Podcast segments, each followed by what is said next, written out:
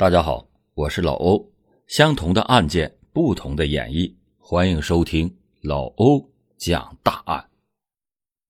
时间：二零零九年十二月十四日，地点：云南省宜良县花溪村。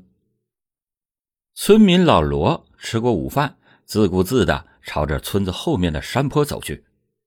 当时的天气非常的寒冷，山林里的气温就更低。这老罗唱的是哪一出呢？他的目的地是山坡上一处隐秘的山洞，这里是荒废了十多年的矿洞，曾经因为出现了一种价值不菲的原矿石，因此受到外界的关注。前几天，老罗听说有人在这附近转悠，据说洞里边还有残留的矿石，拿去可以卖钱。这传言。宁可信其有，不可信其无。老罗闲来也无事，便也想去碰碰运气。这个矿洞的洞口非常的隐秘，不是本地人还真的难以发现。老罗费了九牛二虎之力，终于来到了洞口处。哎，那个大红色的是什么东西啊？绿色的植被和褐色的山体背景下，一个红色的物体突兀的出现。位置恰好就在矿洞的入口处，老罗赶紧走了过去，仔细一瞧，竟然是一只红色的女士高筒靴。这荒山野地的地界怎么会出现这个东西呢？虽然说有些疑惑不解，老罗并没有停止进入矿洞去捡漏的想法，于是他就打开了手电筒，就着微弱的光亮，缓缓的。向矿洞深处走去，四周静谧无声，阴冷的气氛让老罗突然打了个寒颤。不过，生活在偏远地区的村民们见多了深洞密林，此时倒也并不胆怯。诶，什么味道？好像是焦糊的味儿。老胡自言自语道。随着他越往洞的深处走去，那股刺鼻的焦糊味就越发的浓郁，好像是生肉烤焦了的味道。再继续往前走，忽然老罗就定住了身子，在不远处有东西，黑乎乎的一团，背靠着洞壁。再走近一些，仔细一看，妈呀，是个人，一个被烧焦了的人。老罗终于知道那股焦糊味儿。是来自哪里了？在接到报案以后，宜良县公安局的民警们紧急出动，来到了案发现场。如报案人老罗所讲，就在距离废弃矿洞的洞口一百米远的深处，一具被焚烧的尸体赫然的出现。在勘察现场时，警方同样注意到了那只遗留在洞口的红色高筒靴。这是一只款式非常靓丽的女士高跟皮靴，还用水晶镶嵌了一组蝴蝶的图案。看得出来，靴子的主人一定是一个非常爱美而且时尚的人。可是，这里是偏僻的山林，为什么会出现一个和环境不搭的物品呢？为什么只有一只？另外一只在哪里呢？靴子的主人会不会就是那具？焦尸呢？欢迎您接着收听老欧讲大案。另一边，法医对这具焦尸进行了尸检，得出了一些详细的数据。这是一名年龄在二十五岁左右的年轻女子，身高一米五二，死亡的时间超过了十天，尸体遭到汽油的焚烧。矿洞之内，警方在焦尸的周围洞壁上。发现了喷溅状的血迹，尸体上也有被刀刺穿的痕迹。旁边的地上，一件红色的羽绒服也因为焚烧而支离破碎。痕迹专家在矿洞的内外还找到了四种不同的鞋印，经过比对判断，分别是三个男人的足迹和一个女人的皮鞋印，而那只高筒靴的另一只。也在焦尸的身边被发现，看来这只靴子正是死者所穿之物。依照现场发现的这些细节，警方就推断，这处矿洞应该就是案发的第一现场。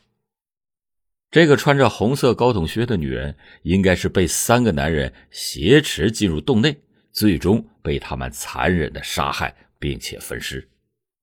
那么，凶手为什么在离开的时候没有发现这只醒目的靴子呢？这个细节也告诉警方，作案的时间应该在晚上。由于四周一片漆黑。这才使得嫌疑人遗漏掉了这只有可能引起路人注意的靴子。一个身着亮丽红色长靴的年轻女子，为何会在这偏僻的山村遇害？凶手的作案动机到底为何？情杀、仇杀还是抢劫杀人呢？欢迎您继续收听老欧讲大案。咱们在以前讲的一些案件中，这三种作案动机大部分。都很好判断，可是这一次警方却陷入了迷惘之中。年轻美丽的时髦女郎自然会引起众多男人的追求，那么会不会是凶手求爱未果、恼羞成怒而杀人呢？如果女人对待感情三心二意，也可能招来多人争相吃醋，会不会是凶手嫉妒生恨，最终杀害了死者呢？现场没有发现女子的皮包、手机等等这些贵重的物品，或许是有人见财起意，挟持抢劫了女子的财物。各种各样的推断似乎都能够说得通。这起矿洞交杀案似乎陷入了动机不明的悬疑漩涡之中。当然，对于凶手身份的推测，警方倒是有了一定的把握。矿洞位置隐秘，除了本地的村民，外来人员难以找到此处。而凶手选择在这里作案，恰恰暴露了自己的身份。他一定是矿洞附近村庄的人。尸体已经被焚烧毁坏的很严重，那么该如何解开死者的身份之谜呢？不知道他的长相。现场也没有找到任何有价值的物品线索，除了那一只突兀的出现在洞口的红色高筒靴。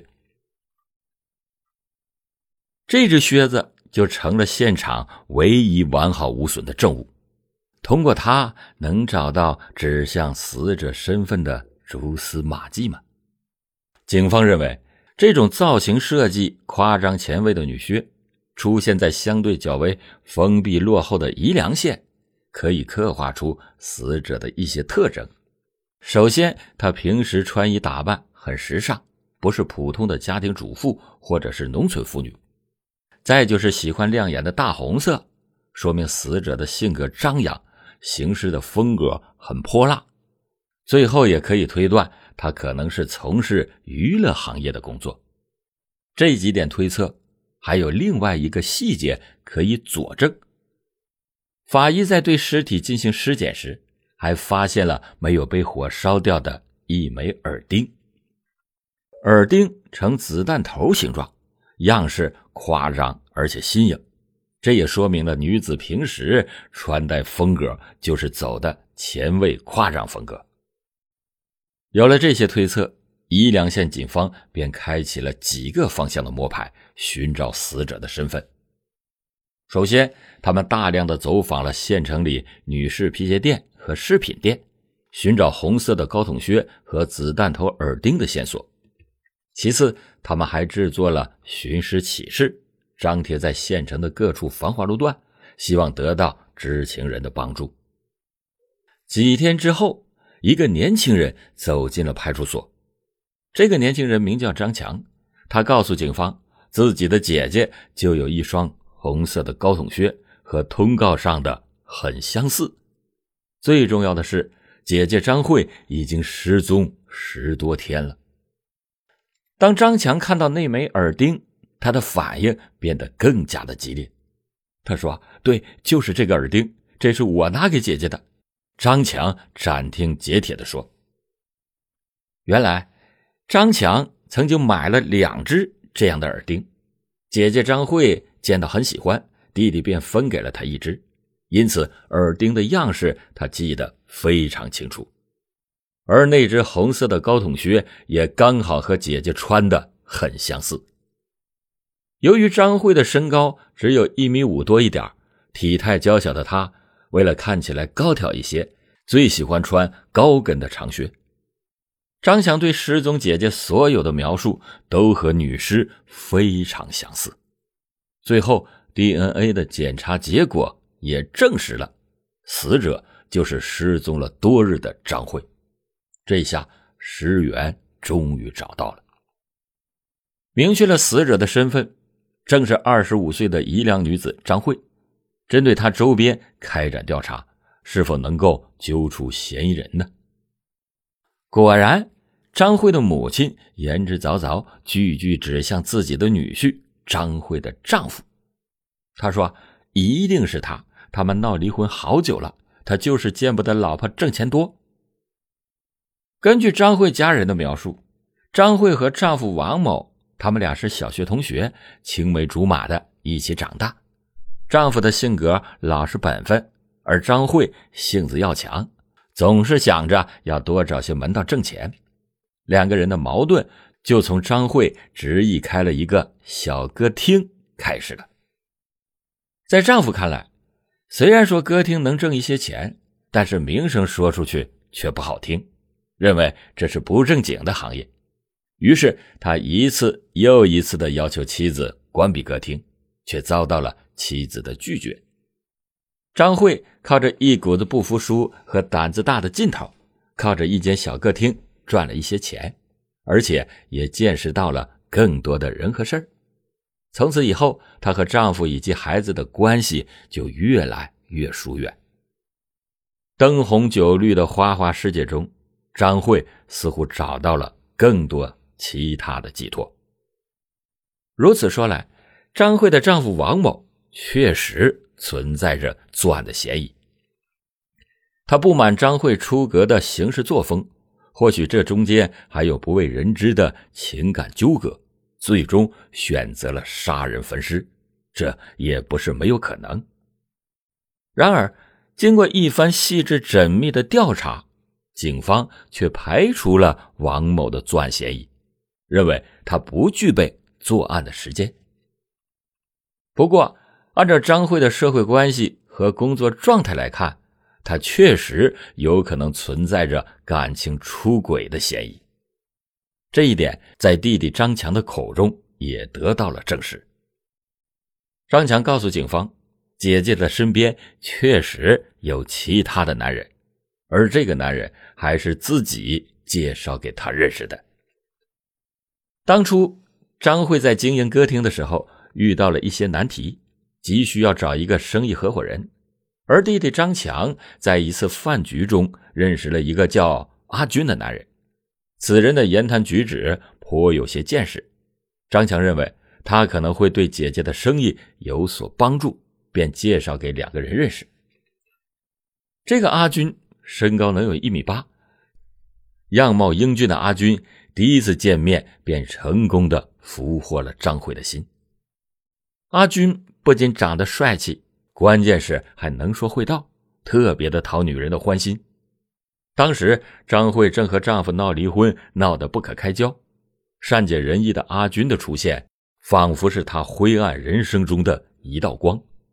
两个人迅速的坠入爱河，发展成了情人关系。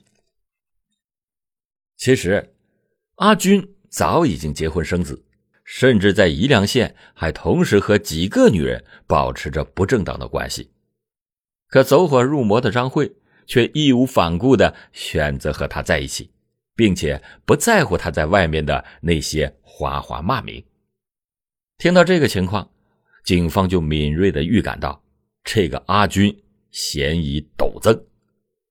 然而，通过人口信息查询系统，警方并没有找到阿军的。准确信息，如今寻找此人的踪迹成了最重要的侦破方向。此时，有人就提出，可以从张慧的通话记录入手。如果两个人是关系密切的情人关系，通话记录自然少不了。果然，在张慧失踪的那几天，一个号码频繁的和他有过联系，这个号码甚至还是张慧的最后一个通话记录。大家不要忘了一条破案的说法：最后一个联系失踪的人有重大嫌疑。通过这个号码，警方是否可以顺藤摸瓜找出这个男人的下落呢？欢迎您接着收听老欧讲大案。果然，这个号码追踪成功，阿军的真实姓名也被找到。他的真名叫胡成军。在张慧失踪之后，胡成军和三个拜把子兄弟全部都消失不见。这似乎已经是此地无银三百两的现象了。接下来，警方只用了两天时间，便成功缉拿已经潜逃到昆明的四个嫌疑人。胡军在审讯中交代了杀害张慧的全部过程，而所有的起因皆是因为一张巨额存单。原来，胡军有一次在张慧的包里翻到过一张银行的存单，上面赫然写着二十八万元的字样。面对着这笔巨款，贪婪成性的胡成军立刻心动了。自此以后，他脑子里想的都是怎么样把这笔钱给弄到手。当年十一月的一天，胡成军计划伙同三个拜把子兄弟，把张慧骗到自己老家附近的一处矿洞，对其实施抢劫，逼问存款的密码。于是，胡成军假意说啊，他父亲生日，邀请张慧回老家祝贺。对这个男人已经深信不疑的张慧。贴心的还买好了生日蛋糕，准备了一切，就等着胡成军开车过来接他。然而，此时的胡成军却因为一起小型车祸的碰撞，和几个兄弟一起进了医院。听闻消息的张慧惊慌失措的赶到了医院，生怕胡成军出了意外，甚至他还帮四个男人交了两千多元的住院和医疗费用。并且细心的打理照顾他们的起居，如此看来，张慧对眼前的这个男人确实是真心实意的。可是，这个在医院忙前忙后的女人，怎么也不会想到，自己深爱的这个男人，原本是计划在当天抢劫杀害她，而这个罪恶的计划，并没有因为突发的交通事故而终止。咱们无法知晓。胡成军看着眼前这个为自己真情流露的女人，是如何硬下了心肠，继续的实施杀人计划的。为了那笔二十八万元的巨款，这个男人早已经红了眼。几天之后，伤愈出院的胡成军继续带着张慧来到了自己的老家。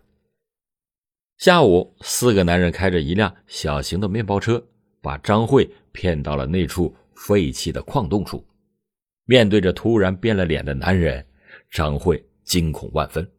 在矿洞的入口处，或许是张慧做了激烈的反抗，并且把一只靴子给蹬掉了。随后，在几个男人的挟持下，他被带入到了矿洞的深处。黑暗的矿洞里，几张狰狞的面孔就如同妖魔一般，令张慧瑟瑟发抖。